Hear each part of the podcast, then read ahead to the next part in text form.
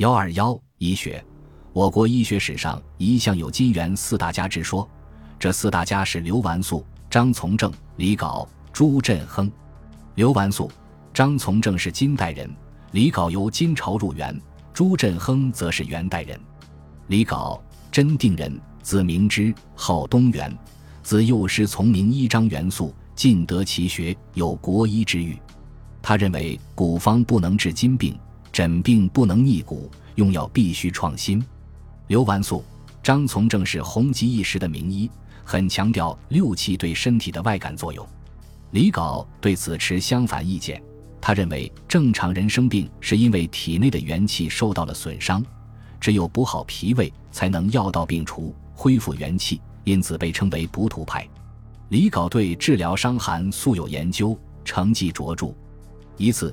一个患伤寒的人在别处求医，医生用白虎汤疗疾，症候虽然消失，但面目离黑，脉搏细微，小便失禁，无奈之中只得找李杲医治。李杲仔细诊断后认为，此乃立夏前误用白虎汤之过，补救之法是用生阳行经的温药，果然一药而愈。著有《伤寒会药》《脾胃论》等，《伤寒会药》以散逸，王好古。此事难知，一书中尚存有片段。朱振亨，字彦修，学者称他为丹溪翁，婺州义乌人。其初受学于许谦，后来弃儒学医，师从罗之体，尽得刘完素、张从正、李杲三家真传，对医学理论颇有研究。对《素问》《本草》《伤寒》诸书，他都有独到见解。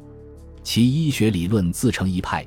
写有相火、阳有余、阴不足二论，认为人身之火有君火、香火两种，香火妄动便使得阴经外泄，导致人体阳有余而阴不足，于是便百病滋生。补救之法是滋阴降火，因而被人称为养阴派。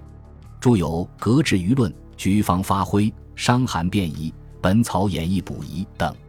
除李杲、朱振亨外，还有窦默。威义林、华寿、冠云石、丁鹤年等人。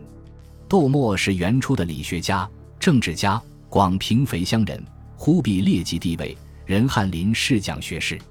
年轻时曾从蔡州名医李浩学，后来长于针灸，颇有名于时，著有《疮疡经验全书》《针经指南》。作为政治家，他名声远备，精通针灸术，反而隐晦不彰了。威义林南丰人。曾任南丰医学教授，他生于医生世家，积武士之药方，写成《释医德效方》十九卷，其中关于麻醉药物的使用，关于使用悬吊法使骨折复位，在世界上都是比较早的。温义林是元代中后期颇负盛名的外科医生，华寿是针灸科专家，他祖籍襄城，生于余姚，字伯仁，号英宁生。